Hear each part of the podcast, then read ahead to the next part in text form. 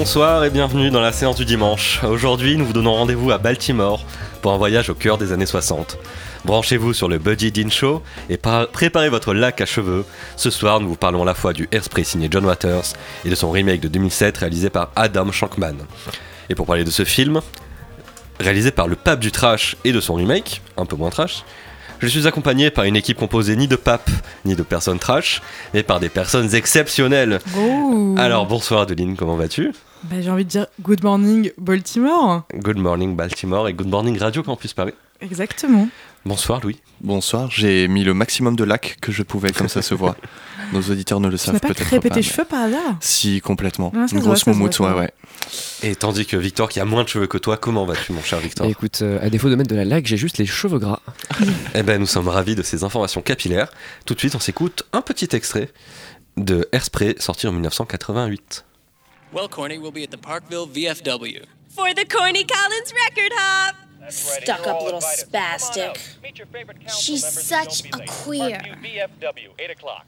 What do you want to hear, Amber? Shake a tail feather by the five Dutones. Here they are, the five Dutones.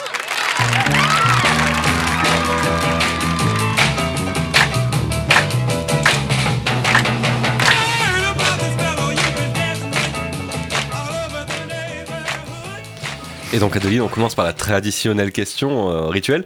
Pourquoi avoir choisi ce film?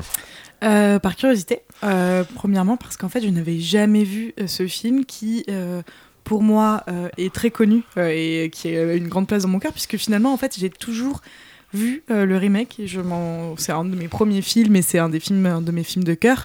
Et pour, alors petite anecdote, ça commence, mais dans le cadre de mon TPE, quand j'étais en première, j'ai étudié un autre film de John Waters qui s'appelle Cry Baby, puisque mon TPE était sur les teen movies. Et il se trouve que Airspray en est un. Et j'avais très envie euh, d'explorer un peu la cinématographie de John Waters, mais aussi d'explorer euh, le mythe d'Airspray. Et donc, est-ce qu'on peut peut-être euh, récapituler de quoi parle ce film? Très bien, bah, en fait, le film il se passe dans les années 60 à peu près, à Baltimore, qui est un peu la ville mythique de John Waters, puisque c'est sa ville de cœur où il a vécu. Et ça retrace un peu sa jeunesse dans un Baltimore de, ségrégé, on va dire, puisqu'en fait, euh, c'est encore le, début de la fin de la ségrégation et ça se passe au Collie Show, qui est euh, un show pour ados et euh, qui est le plus connu de la région. C'est un show régional où Tracy Turnblad, a, Tracy Turnblad pardon, a très envie de participer et sa particularité, c'est qu'elle a une famille haute en couleur et elle est elle-même haute en couleur et haute capillairement parlant. Alors toi, Louis, qui est haut capillairement parlant en couleur, euh, est-ce que tu connaissais déjà ce film avant de le, de le voir pour l'émission? Non, non, non. Du coup, je remercie au moins Adeline pour la découverte. Mmh. Et on va voir euh, un petit peu ce qu'on en a pensé. Mais euh, je t'en prie, vas-y. Bon, alors, par où commencer? Au début, j'ai vraiment accroché. Notamment, voilà, je, je, vous avais confié une petite anecdote. la première note que j'ai écrite en voyant le film, c'était générique bien cliché comme on aime avec la présentation des personnages, starring, nanana, la petite musique qui se retourne, on les voit. J'adore ça, c'est bien cliché comme j'aime, etc. Et je me suis dit, ok, on part sur un film euh, haut en couleur, comme tu dis, euh, haut en, coiffure, très, comment comment très caricatural en fait. Mhm. Et moi j'aimais bien ce genre de film qui se prend pas au sérieux, je suis pas très fan de teen movies, en tout cas pas très spécialement, ouais, pas, pas spécialement, mais euh, j'aime beaucoup les comédies musicales, donc là aussi ça m'a parlé. Et, euh, et vraiment, tu vois, cette, euh, je me dis, cette jeunesse qui danse le twist, qui est dite dépravée, parce que justement, elle se trémousse, elle va aller danser, parce que ce qu'il faut dire, c'est que le. Comment c'est le nom du TV show? Show. Ouais, c'est un show où on danse, où on passe des morceaux du top 50, où tout le monde danse, etc. Euh, et, du coup, on voit bah, toute la jeunesse euh, qui a envie d'y aller, qui a envie de, danser, etc. De se libérer. Donc je trouve déjà que c'est très représentatif de, des États-Unis des années oui 60 en effet. Mhm. Il y a aussi comme tu le disais toute la partie au-delà de la jeunesse comme ça qui commence un peu à être dépravée aux yeux de leurs parents et d'autres générations. Comme tu disais la thématique euh, de la ségrégation. Euh, la thématique aussi bah, des, des, TV shows. on, voit chez les spectateurs autant de, de dégoût que de passion, enfin dans les deux cas tout à fait excessif pour ce genre de, de, de TV show. Bref, c'est un film qui est dégoulinant un peu, moi, qui m'a qui m'a bien plu par son cliché. Après, au bout d'un petit moment, j'ai commencé à me lasser un petit peu. euh, voilà. Je trouvais qu'il n'y avait pas assez d'évolution peut-être dans le scénario, ou que ça tournait un peu à la facilité malgré, malgré voilà, tout ça qui a pu m'accrocher. Et ce que j'ai apprécié par contre, c'est que j'ai trouvé que c'était un film qui était dans la même lignée de plein d'autres films que j'avais pu voir euh, précédemment, notamment American Graffiti de George Lucas qui est sorti donc euh, en 73 mais qui pareil parle de la jeunesse des années 60 euh, qui part danser dans les bars etc on peut penser à Grease aussi en 78 on peut penser à Footloose en 84 et Ferris Bueller un film que tu nous as proposé euh, à une émission euh, précédente qui est en 86 donc deux ans avant que le film sorte. Et j'ai l'impression que voilà ça fait partie de toute cette euh, grande lignée là de, de teen movies euh, sur la jeunesse qui aime danser qui, se même- déprave. Et en même temps, je sais pas ce que t'en penses, Nicolas, mais je trouve que pour autant, ce film, même s'il s'inscrit vraiment dans, un, dans une thématique euh, des teen movies, et, et notamment parce que Cry Baby fait partie aussi, euh, se passe, en fait, Cry Baby, qui est avec euh, Johnny Depp, se passe également euh, dans, les années 80 euh, de- dans les années 50-60. Ok. Donc c'est vraiment un, un background qui fait parler l'Amérique. De toute façon, c'est vraiment un background historique qui est intéressant. Mais je trouve qu'il va aussi à contre-courant de cette teen movie là. je trouve que bah, pour le coup, si on met en, en comparaison un, Grise à un Airspray, c'est pas Mm. du tout la même ambiance parce qu'en fait, et je pense, on verra ce que t'en penses Nicolas, que euh, le Grise de 1988 et le Grise de 2007, Le, 78 euh, Grise. Attends, tu parles. Ah non, oui, le, euh, pardon, les Airspray, oui. le- les deux Airspray de 88 et le Airspray, Ouais. le Airspray de 2007, pardon, euh, sont tous les deux euh, très cyniques. Et c'est ça qui, euh, Oui. qui est vraiment euh, différent. Alors c'est vraiment dans le cinéma de John Waters, parce que même s'il y a un changement, euh, en fait, depuis euh, quelques années, quand il fait ce film, il y a un- quelque chose de très populaire, puisque toute l'histoire de Airspray vient du fait que c'est un film très populaire. Mm. C'est pourtant un film qui est très cynique et qui se moque énormément ouais, ouais. euh, de la société et même de, de la société familiale, de toutes ces choses-là, j'ai- codes. J'ai l'impression qu'il se moque aussi justement des teen movies. Parce qu'au début, je me suis dit, est-ce que. Moi, je parle de film caricatural parce que je me dis au début, est-ce que je vois un film qui est vraiment con premier degré ou euh, qui est complètement second degré? Et la révélation que j'ai eue, c'est à un moment donné, donc je crois que c'est celle qui est jouée par Blondie, je crois que c'est Oui. ça, qui a une coiffure euh, mais gigantesque et qui cache une bombe dedans en ouvrant sa coiffure. Là, je me suis dit, ok, c'est plus possible, j'ai ma réponse. C'est du second degré, ça joue avec les codes du teen movies et ça s'en moque, non? Qu'est-ce Bah, que- De toute façon, je pense que le, on va dire euh, le, le grand pied dans le plat de ce film, c'est que quand même euh, le personnage euh, de la mère est quand même joué par Divine. Oui. Donc euh, c'est quand même euh, rien que ça. Peut-être on- récapituler qui est. Voilà, c'est- on peut faire un petit historique, mais par- en fait, Divine, c'est du coup euh, l'actrice préférée de John Waters, puisqu'en fait, c'est un ami d'enfance.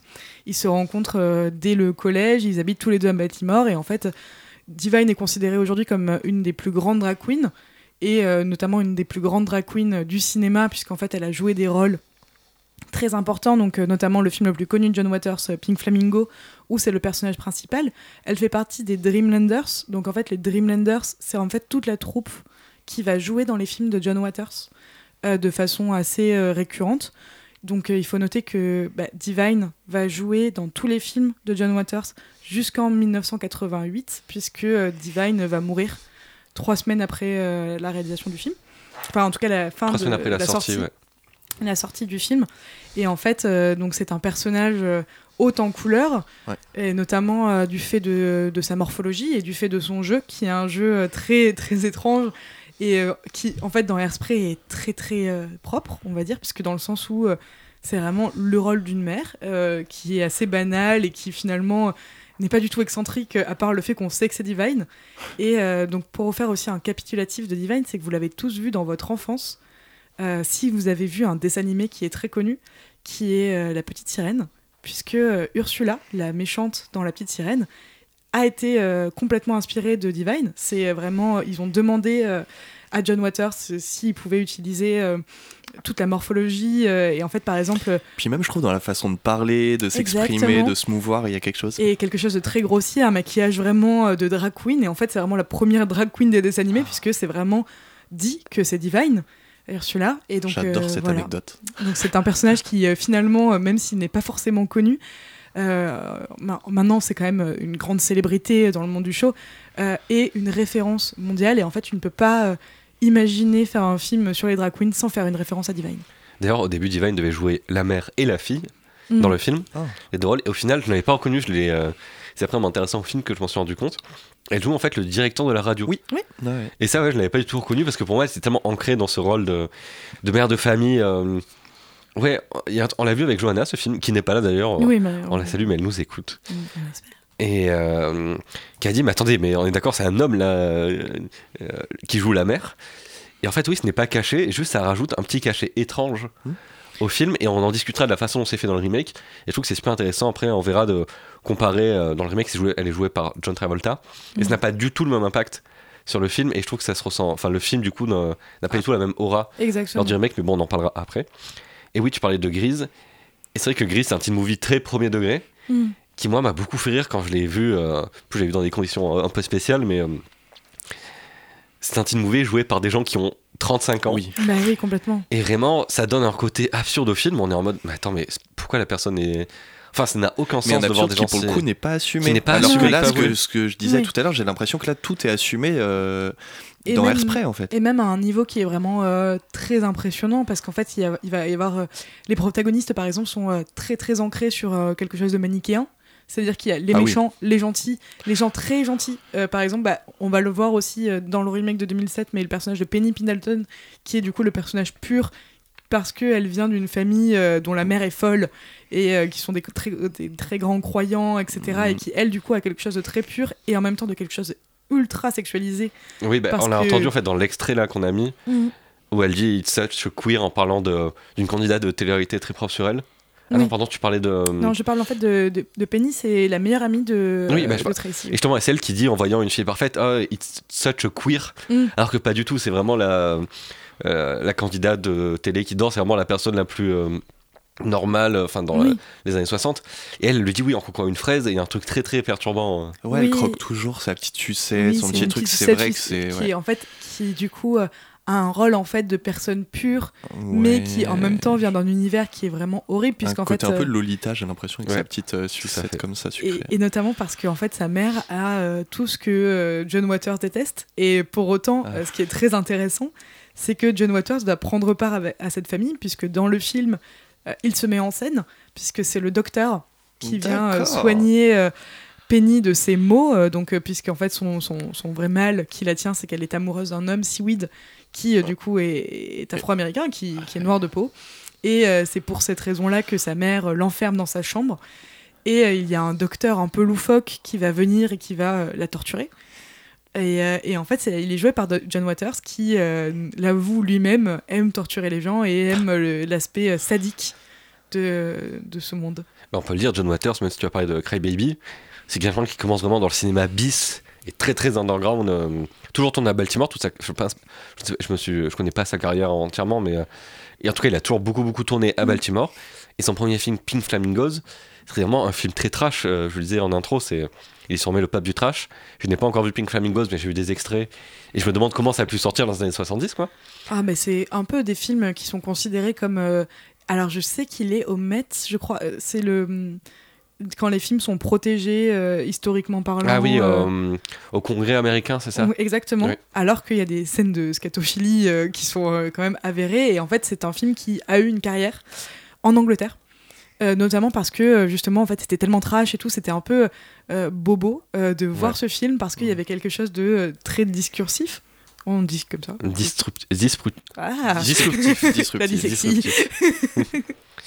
Mais euh, du coup, tu m'as dit qu'on a, euh, enfin, qu'on a vu ce film ensemble du coup avec Johanna et Prune, qui est Mhm. une fidèle auditrice. on l'écoute Et, on euh, l'écoute On l'écoute. on l'écoute de temps en temps Mais elle nous écoute là surtout en ce moment. et euh, c'est, euh, oui, tu ne savais pas dans quoi tu nous embarquais vraiment. Tu nous as dit, Ah, je ne sais pas dans quoi je vous embarque. Et moi non plus, je ne savais pas du tout ça allait être un petit movie euh, Mm. euh, assez classique ou pas du tout. Et en fait, ce que j'ai adoré dans ce film, parce que c'est un film que j'ai bien aimé, vraiment, c'est que tu parlais du jeu étrange de Divine, mais il y a vraiment une ambiance atypique qui, ne, qui est vraiment presque lynchienne, je trouve. Dans, rien que dans sa manière de filmer la télé et de personnages qui un peu rentrent et sortent de la télé euh, Ah oui. dans cette ambiance très étrange. poisseuse de ce Baltimore un peu post-industriel qu'on a pu voir dans Eraserhead, euh, Lynch, Mm. je sais pas si c'est tourné, à- c'est tourné à Détroit, je crois, mais cette ville un peu étrange euh, qui n'est pas du tout les États-Unis que Hollywood met en avant et que Hollywood, dont Hollywood euh, nous vante les louanges. Et même Airspray, c'est vraiment un film qui a une folie assez entraînante au final, parce qu'ensuite, donc cette jeune Tracy qui s'inscrit à ce concours de danse, qui est élue euh, Miss, euh, je sais, Mi- Miss Crab. Alors, quoi déjà euh, non, euh, la mère est Miss Baltimore Crabs. Dans Et- celui ouais. de 1988, c'est Miss Auto. Oui, C'est pour le- salon Miss de du salon, l'auto. du salon de l'auto. Et dans celui de 2007, c'est Miss Curly Curlin. Voilà. Voilà. Bref, elle veut être Miss et un peu Miss de la ville. Et euh, il y a toute cette aventure où elle part à droite à gauche, elle est enfermée dans un, dans un asile psychiatrique, elle en ressort, c'est jamais réaliste. Mais il y a toujours ce truc étrange à côté de la réalité. Mais la Et scène ceci- de beatnik est incroyable. C'est ça, Ah oui. à un moment ils vont chez des beatniks qui habitent dans un genre de squat, qui résident de la poésie pendant que l'autre déchire des peintures, peint et explose des peintures. Et il y a toute cette ambiance étrange, atypique, cette folie entraînante et vraiment ce truc de euh, film unique en son genre qui je trouve m'a beaucoup fait penser au cinéma David Lynch. Bah, clairement, euh, c'est l'heure et Lula. On pourrait considérer que c'est un film réalisé par euh, John Waters et Oui. inversement. Parce C'est qu'il y a quelque chose de vraiment absurde. Mais en même temps, je pense que la différence entre les deux réalisateurs, si je, je suis à peu près d'accord avec toi, c'est que vraiment, John Waters est très kitsch. Oui. Euh, ce qui n'est pas du Ah, tout le cas de Lynch.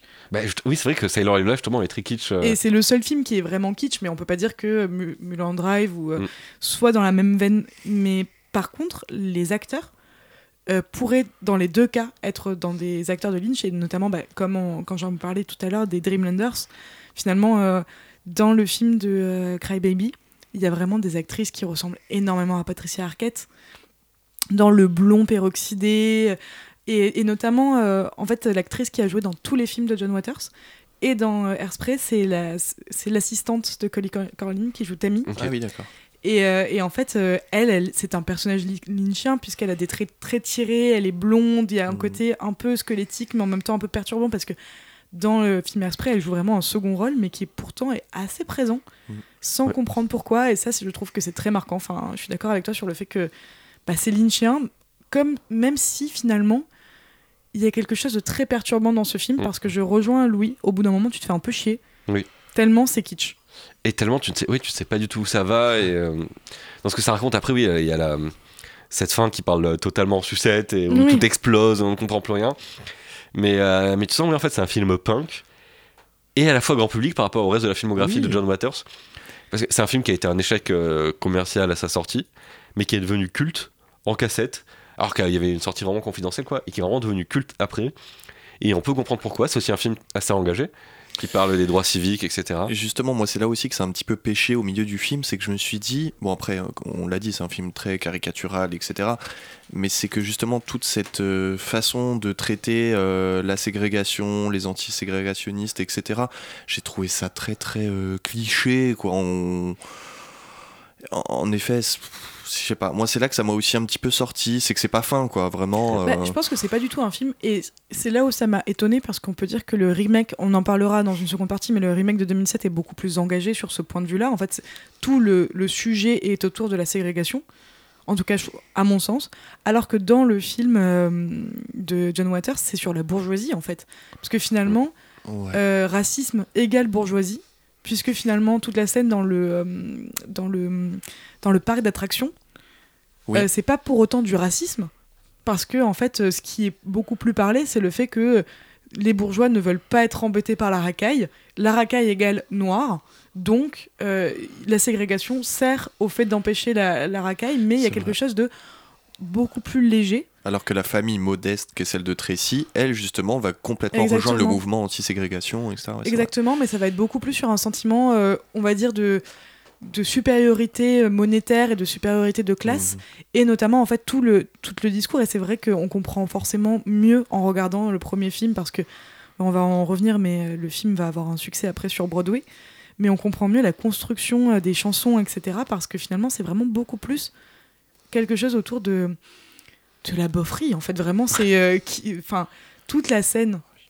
Ce qui est très intéressant, c'est la scène scène chez Monsieur Pinky, donc, euh, qui est un habilleur euh, de femmes Mhm. en, en bon poids, est une scène très bof, parce que le mec de Monsieur Pinky veut juste faire du profit Ouais. euh, sur, euh, sur de précis et des placements de produits. Et en même temps, il y a quelque chose de vraiment horrible qui ne sera pas du tout représenté dans, dans le film de 2007, euh, pour le coup. Et, euh, et ça, je trouve ça très intéressant euh, de toute cette, euh, cette, enfin, ce, ce- ce- cette bofferie, enfin, le côté un peu. Et je trouve ça très intéressant du coup que ça, que ça a eu un succès. Et, et on, pour un peu finir sur John Waters et sur cette filmographie, en fait, on va dire qu'à partir de 1988, il va y avoir vraiment un vrai tournant. Enfin, Airspray marque vraiment le tournant. Mais euh, juste avant, il va faire un film qui est considéré vraiment comme le tournant. Sauf que je ne me rappelle plus euh, du titre. Donc, je vais le dire euh, dans ce que je pense être. On peut demander au grand Miam aussi. oui. euh, On peut demander au grand miam. Je sais que c'est un film qui a la particularité d'être en 4D, puisque c'est un film sensoriel. Et euh, je pense en que- odorama? En odorama. Ah oui. Donc filmographie de John Waters. C'est ça. Euh, nos- euh, C'est un peu le jeu avant le jeu, quoi. Nos Exactement. spectateurs peuvent jouer. et- En odorama, et je crois qu'il y a polyester dedans, mais je ne suis pas sûre. Très bien.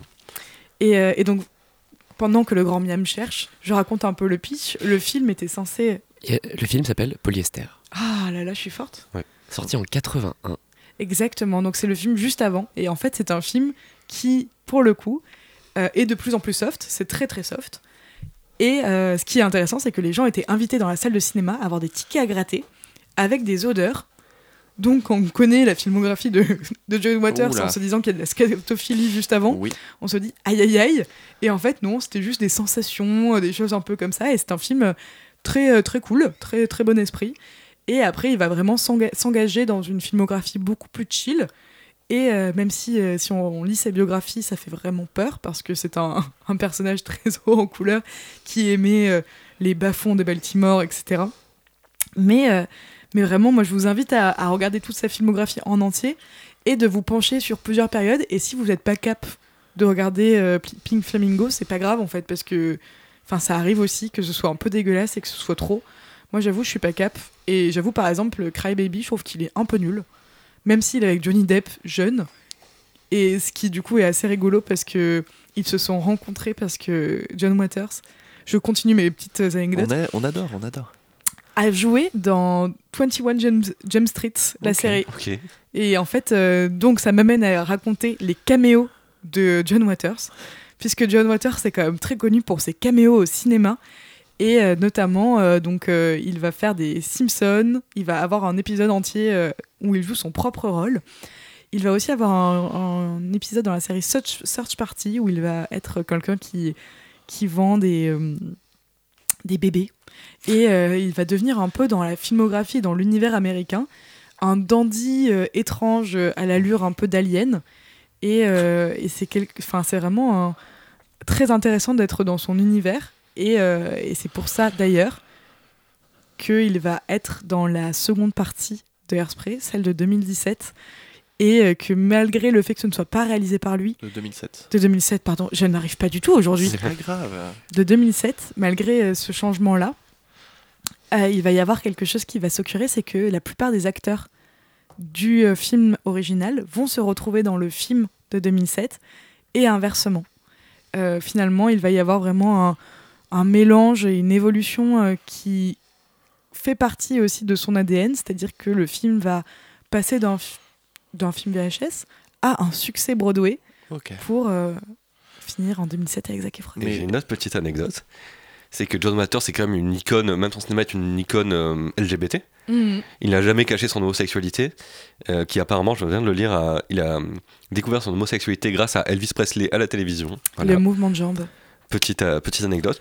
Et il y a une vidéo de deux minutes sur internet que je recommande qui s'appelle Werner Herzog découvre que John Waters est gay. J'adore. Et c'est euh, Werner Herzog YouTube en fait. qui a 70 ans dans une conférence et, euh, et découvre que oui, en fait, John Waters est gay. Et voilà, John- Alors Herzog toujours dans son monde. Surprise. Il y avait peu de mystère autour de ça, mais voilà, c'était une manière de placer. euh, Franchement, Tonton si, Herzog. si- si- oui, exactement. Si j'avais su qu'on allait parler de Herzog, même dans cette émission-là, on peut en parler tout le temps, en fait.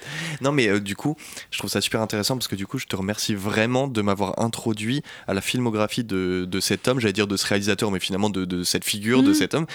Même si je n'ai vu du coup pour l'instant que le Hairspray de 88, je suis très content d'avoir mis commencé à mettre un pied dedans et ça me donne encore plus envie de découvrir euh, la suite. Et il a aussi fait des compétitions euh, dans RuPaul Drag Race où il intervient Ah, euh, c'est vraiment un pape de, de, de- Ouais. vraiment de ce- cet univers-là et, euh, et en- il a aussi réalisé ce que je vous, enfin en tout cas il a participé à la réalisation de beaucoup de documentaires sur Divine que je vous conseille aussi qui sont très touchants et très intéressants, notamment sur euh, l'impact de Divine dans la pop culture qu'on connaît peu en fait.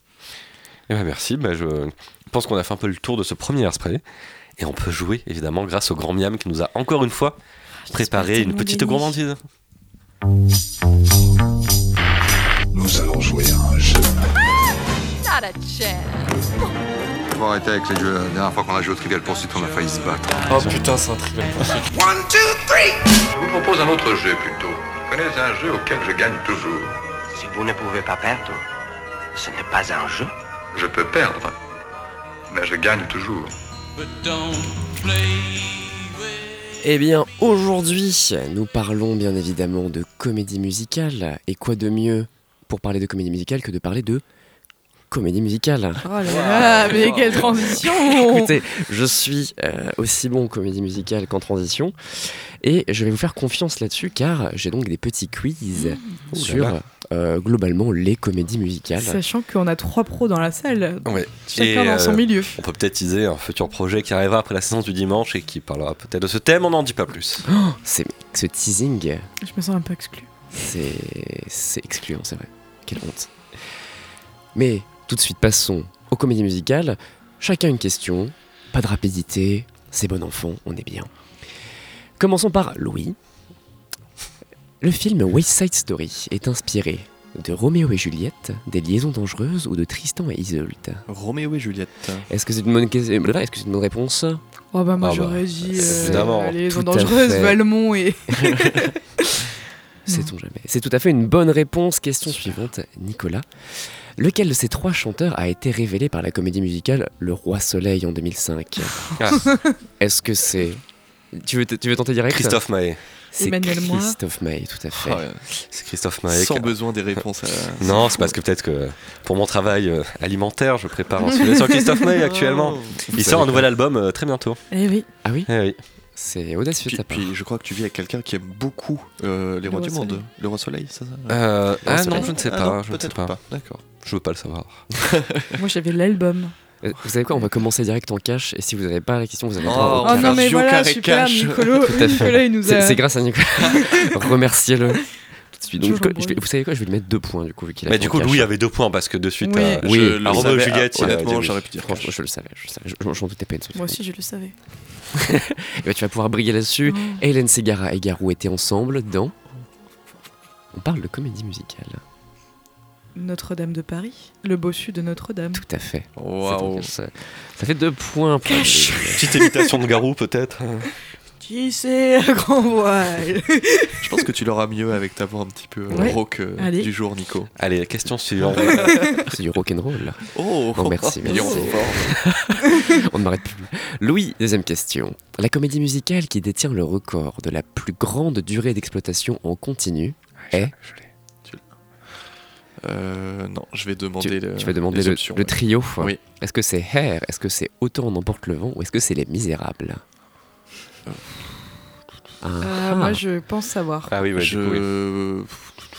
Durée d'exploitation. Tout à fait. Bah déjà il y en a On un. continue. euh, Durée d'exploitation en continu. Euh, Redis-moi, pardon les. Est-ce que c'est Hair Est-ce que c'est Autant on emporte le vent Ou est-ce que c'est Les Misérables? Ah, je vais dire autant n'emporte le vent. sans- Et c'est C'est les Misérables? C'est totalement Les Misérables. Ah, je suis désolé, c'est une mauvaise réponse. Il est toujours à l'affiche. Il est toujours à l'affiche. Ah d'accord. Alors que R avec Julien Clerc a J'ai- fait un beau succès en France et Autant l'emporte le vent n'est pas une comédie musicale à mon sens, non? Euh, Oui, ça m'a étonné aussi de le retrouver dans ces trois J'ai choix. l'impression que tu nous as piégé le grand je Parce que j'aurais pas un point de un piège. petit filou. non, tu Non, aurais pu le faire en cash. C'est vrai. Il n'y a, pas de. Mais je. Ah, je pensais, que je pensais que c'était ouais. 4. Ah, moi je pensais que c'était le Roi Lion. Ah donc en, Ah ouais. en- en cash vous l'aviez pas par contre. Moi, je pensais que c'était le Roi Lion. Ah, Moi, je pensais que c'était ça fait 4. plaisir. Prochaine question, Nicolas. Dans le film La La Land, Ryan, Oh. Gosling donne la, voilà, Ryan Gosling donne la réplique à. Et Maston. Non mais. C'est une question un peu. Ouais. Non, mais après, si vous, Un si peu vous payez honteuse. les. Écoutez, je suis payé par Nicolas, il faut que- faut qu'il faut qu'il gagne tous les jeux pour ça. Adeline, qui a composé la musique des Demoiselles de Rochefort de Jacques Oh. Demy Oh. Si c'est pas un cash, tu ne peux plus rentrer chez moi. C'est un cash. Mais j'ai un peu peur de me tromper parce que j'ai un, je suis pas très forte en nom, mais je dirais Michel le Grand. Oui. C'est Michel Legrand, tout à fait. On est passé pas loin avec du... Patrice le Petit ou non Non, Ça mais j'ai eu un petit doute, très ça venait dans mon esprit et j'avais un petit peur. Le Mi, dernier sa, tour. mi, sol, question, fa, la, mi, ré, ré, mi, fa, sol, sol, sol, ré, do. Qui ne sont pas du tout les notes jouées au moment Tous où les elle le moulins de mon cœur. Tout à fait. Dernière question du tour. Attention, tout est possible. Tout est possible. Louis. Qui va voir sa vie prochainement adaptée en comédie musicale Hmm, Je sais. tu, tu sais Euh, Non, je vais demander le trio. Est-ce que c'est Céline Dion, Prince ou Barack Obama? Ah, Prince. Non. Céline Dion, c'est déjà arrivé. euh. c'est- Ah, c'est déjà sorti?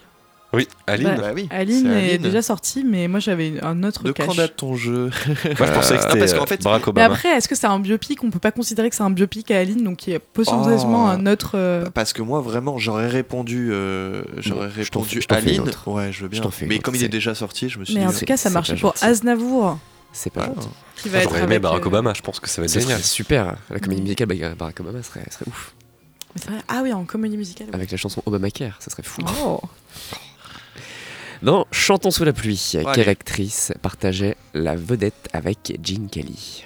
Alors, Jen Kelly, Alors moi je dis. Ouais. Comme euh, Blue Jean. et donne-moi les, les trois options. Est-ce que c'est Audrey Hepburn? Est-ce que c'est Marilyn Monroe? Ou est-ce que c'est Debbie Reynolds? Debbie Reynolds. C'est tout à fait Debbie Reynolds. Prune est en train de souffler. Parce que j'ai demandé le trio? Je pense, oui. Oh, Moi, je m'en rappelais va. plus. hein, J'aurais dit quelque chose d'autre alors que j'ai un poster euh, chez moi. Ouais, Ouais, bravo. Non, non, mais je préférais euh, voilà, être sûr. Pour l'instant, Nicolas est en tête avec 4 points. Nicolas, la comédienne Julie Andrews est connue pour un rôle particulier, lequel? Mary Poppins. Est-ce que tu es sûr de cette réponse Ah, on parle de comédie musicale, donc ça sera la mélodie du bonheur. Oui, Absolument. Mais elle joue dans les deux. Et elle joue aussi dans Victor Victoria, qui est aussi une fait. comédie musicale. Donc quelle est ta réponse? Quelle est ton ultime bafouille? Euh, bah, je dirais plutôt Mélodie du bonheur qui est plus comédie musicale. Tu es sûr de ça? Je suis d'accord. C'est Mary Poppins. Oh, Oh, qui n'est Bon, pas c'est vraiment pas une comédie comédie- musicale. Il C'est l'a une dit, moi je comédie lui ai Ça, musicale. ça chante. c'est Euh, une écoute, comédie Tu, musicale. tu l'as dit en premier. Ouais. Oh oui. Écoutez. Moi, je euh, l'accepte pas. Un point, un point peut-être. Un point. Un Un point. point. Est-ce qu'on laisse aucun point comme ça Adeline, si elle fait un cash, gagne le jeu Non, on peut lui laisser un point. On fait le point en verra, or on verra. On Elle verra. a, elle a déjà, d'or. elle a déjà gagné le dernier. Oui. Ouais, mais écoute, de Mais temps en combien on a gagné en tout? Bah le dernier. C'est oui. Adeline, le point en or. Qui est l'auteur des chansons du film Les chansons d'amour de Christophe Honoré? Alex Bopin, Est-ce que tu es sûr de cette réponse? Absolument. C'est tout à fait vrai. Obligé de lui laisser la victoire. Obligé là-dessus, c'est Ouais, c'est fort. magnifique. Je connais toutes les chansons par cœur. Bah, C'était un beau signe du destin. N'est-il pas? Merci beaucoup. Super thème de jeu. Donc, Merci beaucoup, Victor. Merci beaucoup. On parlait en effet des comédies musicales car le remake de Hairspray est une comédie musicale, contrairement à- au premier Ouais, film. C'est original, oui. Et donc on va s'écouter un, un petit morceau de cette comédie musicale. Ni-ha. oh, woke up today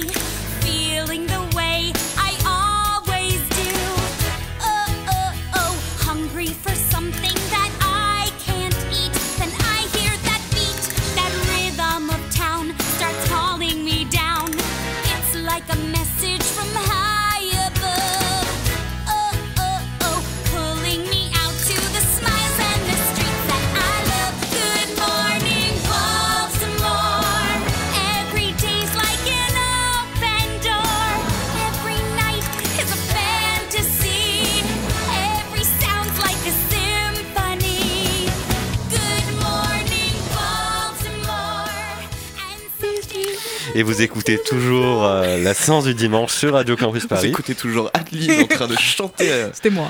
Nous parlons de Hairspray, film de John Waters, mais aussi film de Adam Shankman.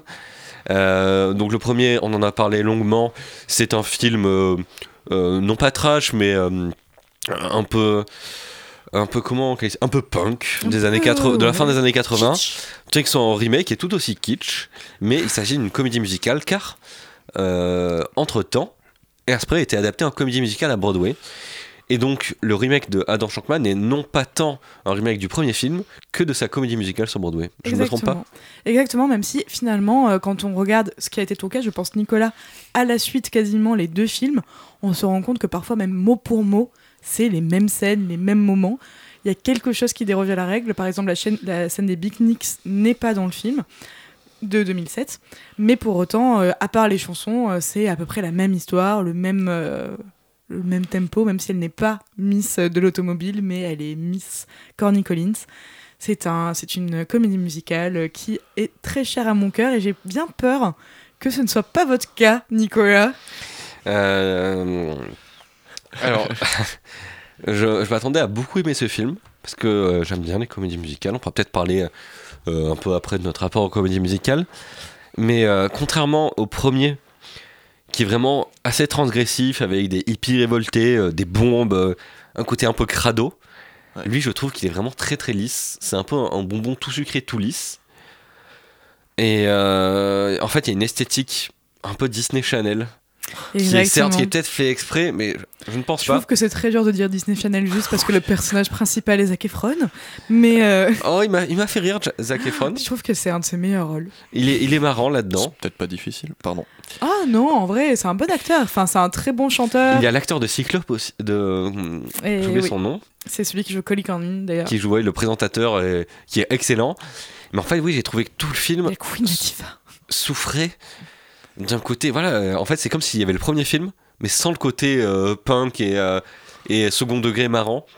Donc vraiment, je trouve que ça en perd un peu l'intérêt. C'est un film qui est assez culte. En plus, il y a beaucoup de monde qui adore ce film. Et vraiment, je suis passé à côté.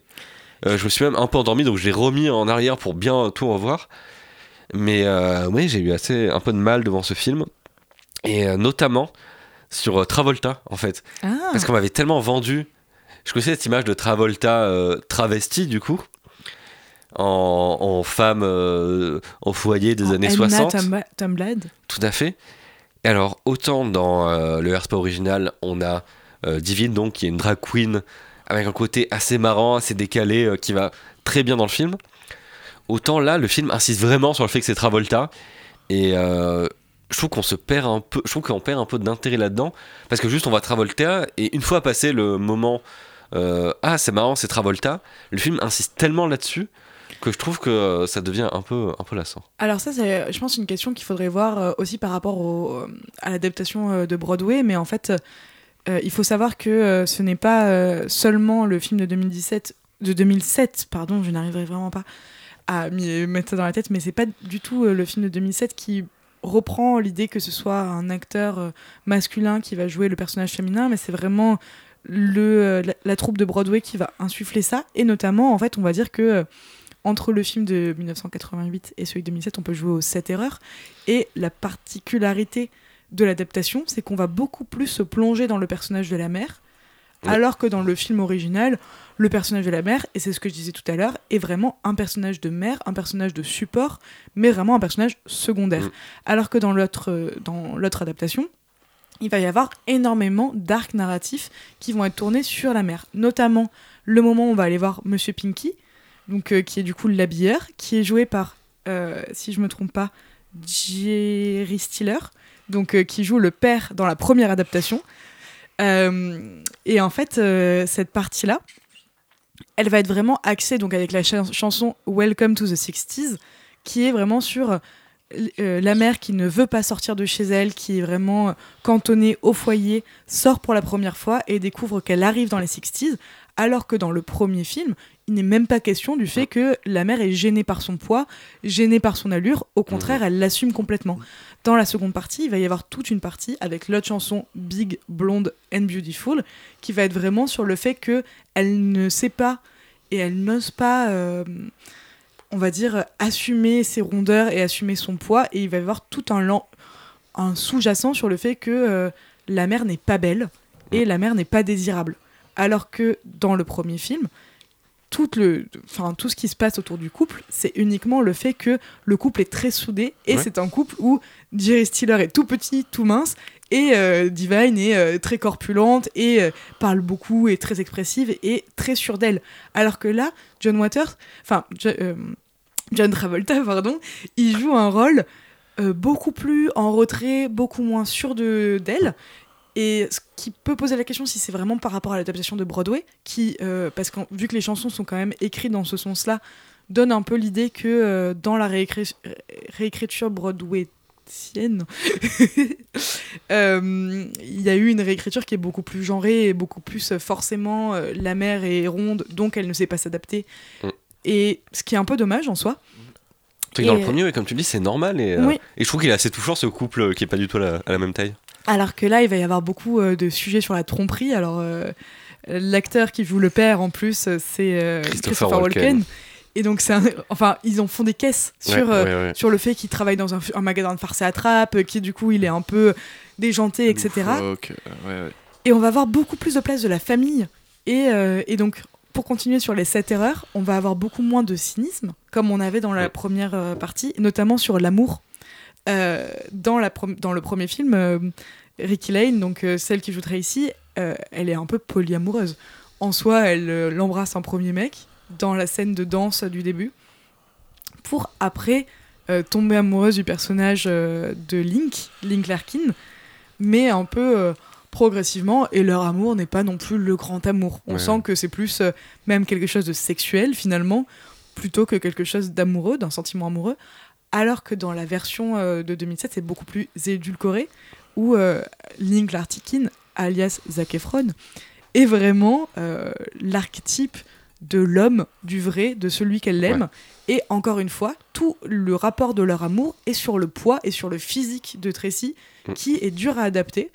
Enfin, en mode, euh, il y a euh, une chanson qui est Without Love, où euh, tout va être sur les barrières qu'il y a dans ce couple.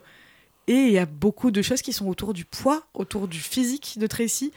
Et, et pour revenir sur ce que tu disais, Nicolas, dans la version de 88, euh, et j'en parlais quand on l'a vu ensemble avec euh, Prune, euh, Tracy se décolore les cheveux, donc elle se Oui. peroxyde les cheveux, Mm.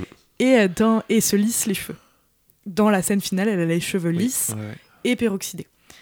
Dans la version de 2007, il y a exactement la même scène qui, pour moi, vu que le film sort en 2007, donc post-période émo, mais période euh, vraiment euh, lissage de cheveux avec des mèches et un balayage à la, à la tigre, pour moi, c'était vraiment quelque chose qu'on avait rajouté et qui était très Disney Channel. Ouais. La robe est très Disney Channel, tout est Disney Channel. Alors que finalement, en fait, euh, c'est juste que à l'époque, c'était considéré comme kitsch. Maintenant, c'est considéré comme très propre. Tout est Mm. propre. Ce qui est un peu décevant. Oui, je pense que édulcoré, c'est le bon- terme pour le, pour le film. Je comprends qu'on puisse l'adorer, hein, évidemment, mais euh, Mm. même dans le jeu des sept différences, il n'y a pas, euh, euh, il n'y a pas la scène de la prison là, de euh, l'ami Lolita, euh, où il y a tout un truc où vraiment, euh, dans le film original, sa mère l'enferme dans une sorte de prison avec des barreaux, euh, une porte vraiment avec un gardien, quoi. Mm. Ce qui est assez fou de voir ça dans une maison familiale. Euh, il n'y a pas toute la scène avec la bombe, par exemple.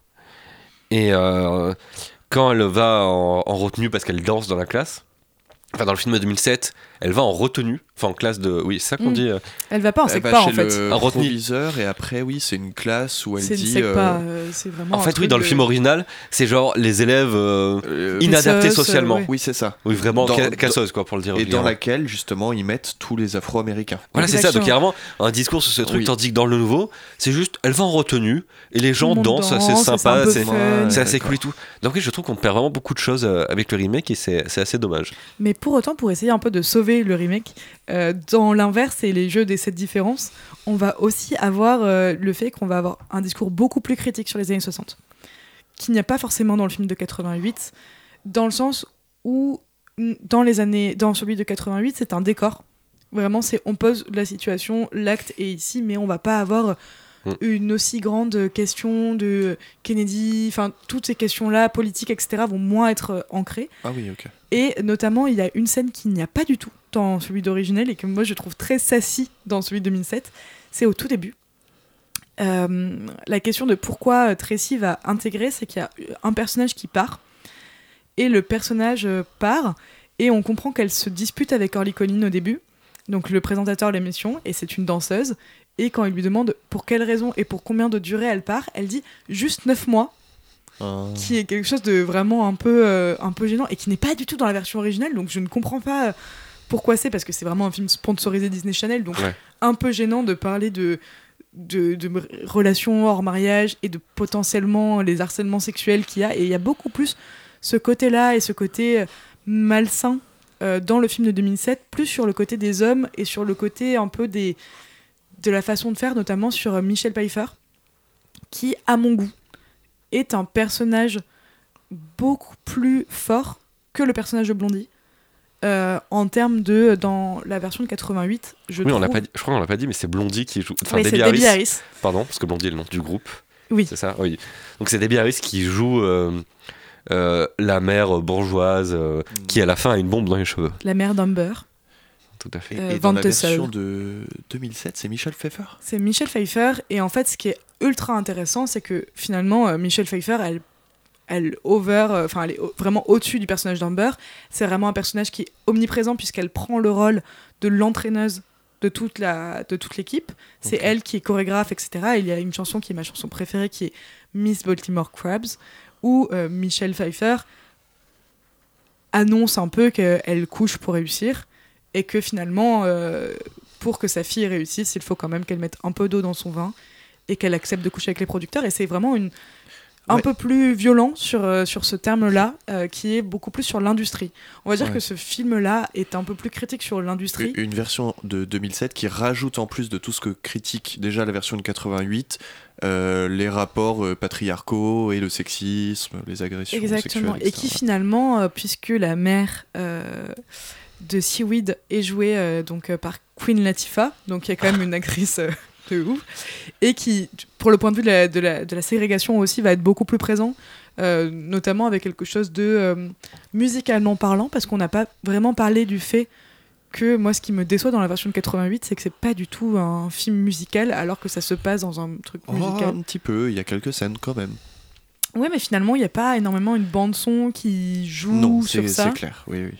Alors qui que là, à t'entendre sur la version de 2007, en effet, chaque euh, titre de musique de cette comédie musicale euh, fait avancer l'histoire ou correspond à un moment de l'histoire. euh, Exactement, et ça fait des bonnes fait coupures. sens. Ça Ouais, fait ouais. des bonnes coupures, et notamment bah, la musique qu'on a mis tout à l'heure. Je sais pas si vous l'avez écouté. euh, en tout cas, toi, quand tu as préparé l'émission, Nicolas, si tu as écouté tous les, tous, tous les sous-entendus de cette chanson. Mais c'est ultra impressionnant, puisque c'est des chansons. Enfin, c'est quelque chose d'horrible, puisqu'elle dit euh, que ce qu'elle adore dans Baltimore, c'est les poivreaux qui lui donnent bonne chance le matin. Euh, c'est les rats dans la rue. C'est et en fait c'est vraiment une chanson ultra pop, mais en fait c'est une chanson ultra noire dans le discours et c'est notamment la seule chanson où apparaît John Waters, puisque dans le film il joue un exhibitionniste D'accord. qui ouvre son manteau dans la dans la rue. Voilà. Ok, bah merci pour euh, cet éclairage. Donc le trash en fait vient plus des paroles des comé- de la comédie musicale. D'accord, je, Bah, je ça comprends reste mieux ce film. ça reste quand même euh, très sombre dans tout ce que on son comprend euh, et son discours. Même si finalement, en fait, c'est quel- un film beaucoup plus sassy, je pense. Qu'est-ce que tu entends par ça c'est- Sassy, c'est, je vais dire, c'est des petits pics qui sont très cachés et qui sont un peu, on va dire que, étrangement, on dirait que ce film a subi la censure Ouais. et du coup cache dans euh, plein d'éléments, euh, notamment, par exemple, ce qui n'est pas du tout euh, présenté et finalement on n'en a pas du tout parlé, mais c'est très important. Pourquoi le film s'appelle Airspray dans tout le film de 88, qu'est-ce que toi t'en as pensé euh, Ah bah c'est parce que tous les personnages justement dans cette critique, dans ce film haut en couleur, tous les personnages ont des, euh, des coupes absolument toutes plus grandes les unes que les autres et utilisent du coup beaucoup de hairspray, de lac. Exactement.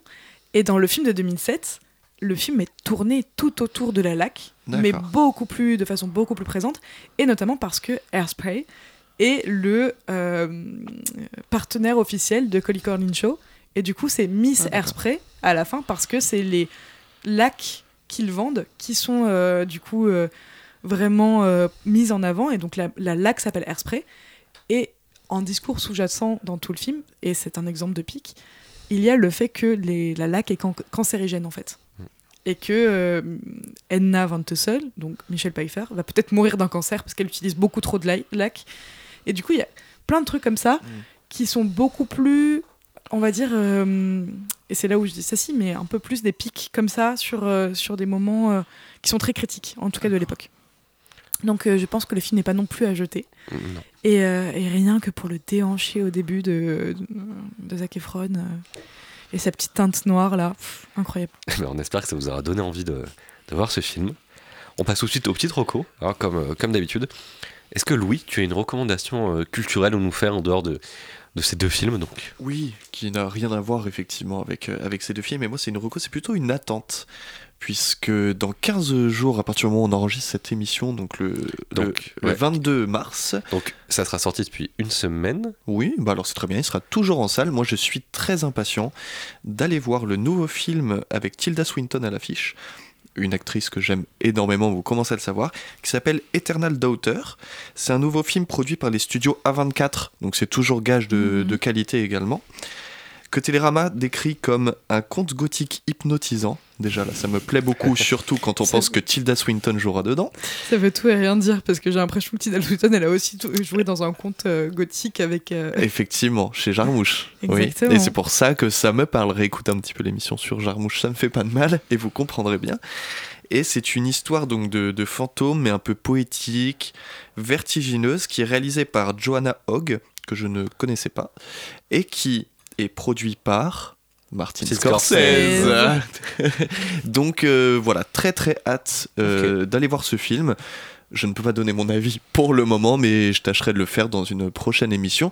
Et je vous invite du coup également à vous renseigner pour pourquoi pas aller euh, en salle euh, voir la magnifique Tilda Swinton dans un rôle euh, qui semble lui convenir à merveille. Adeline, Non, reco allez, vas-y, à ton honneur. Euh, Moi, ce sera une roco de réalisateur. Euh, on n'a pas parlé des Oscars, contrairement aux autres années, parce que vraiment... euh, On s'en bat les couilles. Oh, bah, oh, bah, voilà, dis Déjà, c'est les Césars. des c'est Césars, même oui. pas les Oscars. Et... C'est vrai, les Oscars qui seront passés à l'heure où est sortie cette, euh, euh, cette émission, mais ça nous intéresse tout autant, c'est-à-dire euh, de moins en moins. hein, peu. mais Asbestas, film qu'on a longuement recommandé ici, Oui. a reçu le César du meilleur film étranger. Et récemment, donc j'ai voulu me faire le reste de la filmographie de ce réalisateur espagnol qui s'appelle Rodrigo Sorogoyen. Et euh, quelle ne fut pas euh, euh, l'expérience, ce fut incroyable. Car c'est un réalisateur qui a une filmographie encore pour l'instant assez courte, avec euh, cinq films. Le premier s'appelle Stockholm, mais je n'ai pas réussi encore à le voir. Et une série, Antidisturbios, qui est disponible sur Canal+. Et euh, c'est un réalisateur passionnant. Euh, Asbestas, c'est un des films les moins, que j'aime le moins de sa filmographie, alors que c'est un film que j'ai adoré. Alors qu'avant de te plonger dedans, en effet, t'étais Ah oui. déjà assez euh, fan. euh, assez fan. Et c'est un cinéaste qui interroge sans cesse les limites des convictions de ses personnages. C'est des films toujours très très tendus dans ce que ça raconte, alors que c'est des genres très différents, avec des acteurs qui sont au diapason. Un certain Antonio de la Torre m'a émerveillé dans deux de ses films. Il y a aussi Luis Zaera, qui joue un des deux frères dans Asbestas, qui est terrifiant, et qui a toujours des seconds rôles dans les films sorogoyennes, où il arrive et il bouffe vraiment l'écran. C'est toujours des films au rythme implacable, on ne sait jamais où ça nous mène. Il y a donc, euh, qui est Dios nos perdone, qui est un- une sorte de Memories of Murder situé à Madrid. Oh. Euh, comme assez ça, glauque, avec des, des euh, policiers qui ne sont pas du tout euh, plein de qualité. Les deux héros du film sont pleins de défauts, mais sont donc très attachants. C'est des enquêtes très très glauques sur des viols de personnes âgées. Euh, Mmh. Donc vraiment, c'est très... On dirait vraiment les thrillers coréens dont on a l'habitude euh, Ouais. depuis les- années 2000. Ensuite, il a fait... Désolé, ma voix est très nasillarde, c'est de pire en pire, mais l'émission est bientôt finie. Il a ensuite fait euh, El Reino, qui est un thriller politique qui nous emmène euh, dans des univers dont on s'entend pas du tout au début. Ça parle de, de corruption, euh, de politique à une échelle nationale. Euh, vraiment, c'est un cinéma très humain et vraiment un thriller très très tendu, très très bien écrit et très bien réalisé. Il y a ensuite Madré qui parle de la perte d'un enfant euh, et du deuil de sa mère euh, à la frontière entre l'Espagne et, euh, et la France. Que des sujets tout à fait délicats. Tout à fait, des sujets très durs, mais toujours très très bien réalisés. Donc voilà, je recommande euh, sa- tous ces films et sa série qui parle euh, d'un- d'une bavure policière et de toutes les conséquences qu'il y a autour. Et pareil, encore une fois, comme je le dis, ça interroge les convictions de ses propres personnages et, et leurs limites. Voilà, c'est passio- c'est un cinéaste vraiment passionnant et j'attends vraiment avec impatience son prochain film. Eh bien, euh, moi, pour finir bien moins euh, intellectuel, quoique même si on pourrait dire que c'est vraiment de, du tellement bon travail que ça en devient. euh, Enfin, moi, je, je conseille tous les intellectuels d'aller le voir s'il est encore en salle, même s'il a fait énormément de semaines. Il s'agit du Chapeauté. euh, et pas le Chapeauté Chapeauté 1, le Chapeauté 2. Et euh, qui est vraiment un film d'animation euh, dont tout le monde m'a parlé. euh, et euh, l'a encensé euh, à raison avant que j'aille le voir. Et effectivement, on y passe un très, très, très bon moment euh, de cinéma, mais aussi un moment de télévision, puisque je crois que ce filou qui est euh, Tamagotch ne l'a Oh. pas vu au cinéma et a peut-être Oh. téléchargé illégalement ce film. Non, Alors je crois qu'il ne l'a pas- téléchargé légalement, mais il l'a vu par un autre moyen dont j'ignore à, l'existence. oh, tout à fait illégal. Euh, oui, parce que je me sens visé. C'est moi que tu visais, Adeline Je Non, pense que c'est toi. D'ailleurs, tu as une petite lettre qui t'attend Ah, dans ta boîte aux lettres. Très bien. Euh, signé Adopi Signé Adopi. D'accord. Non, non, mais euh, je, te, je te rejoins. Oui, je l'ai- je l'ai vu à la maison, mais euh, il se regarde, comme tu dis, très facilement. J'adore, en fait, ce que j'adore chez DreamWorks, c'est toujours ces doubles sens, double lecture. euh, parce que finalement, c'est un sujet même assez profond euh, sur la peur de la mort. Ah bah Et ce hein. chat qui a euh, cette vie au départ, mais à qui n'en reste qu'une. euh, Ah oui. Ah oui. Et du Oui. coup, c'est vraiment sur l'angoisse de mourir. Et tu te dis, voilà, un film euh, DreamWorks, un film d'animation euh, traite de ce sujet, mais avec vraiment une lecture pour enfants, une lecture pour nous adultes. Euh, L'animation est superbe. Oui, il y a Euh, beaucoup de techniques en fait. ah on va oui. utiliser toutes les techniques de l'animation, que ce soit Ah la stop motion. oui, Il y a- il y, a de tout qui se mélange euh, en fait. Du dessin très à plat, Mm. euh, quelque chose de beaucoup plus en 3D. C'est graphiquement, j'ai trouvé ça très très réussi. L'humour est Et au top. vraiment, euh, les chats, en fait, finalement, Ah, déjà, le- un- puis le chat finalement, il y a Un des film avec plein de chats C'est vraiment génial, on est vraiment toujours content parce que la qualité du poil est tellement Ah respectée, on a envie Ah de se oui. mettre. Voilà, on est vraiment très Et, et content. puis en effet un antagoniste euh, très, Très fort. charismatique, très fort. Très fort. On ne vous euh, dira rien sur ce qu'il représente euh, parce que tout tient. là-dessus, je- ouais. Sur ça, et, et en même temps, euh, j'ai envie de dire que. euh, ce n'est pas très radiophonique, mais de là où je suis, j'ai une petite lumière rouge qui remplace les yeux de Louis et on pourrait euh, croire qu'il est le grand méchant loup. Eh bien, écoutez, si vous voulez voir ce film qui ne sera plus au cinéma quand vous nous écoutez, bonne nouvelle. Il est sorti depuis euh, une dizaine de jours en DVD et en Blu-ray, donc vous pouvez le voir tout à fait légalement. Voilà, merci Adopi. Et sur ces belles paroles, on se donne rendez-vous au mois prochain. Donc le 20... euh, euh, en fait, non, je me suis trompé de date. Il sortira bientôt en Blu-ray ce film. Il sortira le 12 avril. Donc euh, voilà, vous pourrez le voir en toute égalité. Est-ce que Victor, tu peux enlever 3 points au prochain jeu pour euh, Nicolas, puisqu'elle s'est trompée sur la date? Donc je pense que pour la semaine prochaine, on pourra, pour le mois prochain, on pourra enlever tout ça. Et bien justement, on vous donne rendez-vous le 23 avril pour une émission consacrée au désaccès et au Hollywood Breakdown. On se dit à très bientôt. On espère que vous allez voir plein de films qui vous plairont euh, d'ici là, on se quitte sur une super musique. Adeline, de quoi s'agit-il? Tout à fait, interprété par Debbie Harris. À bientôt.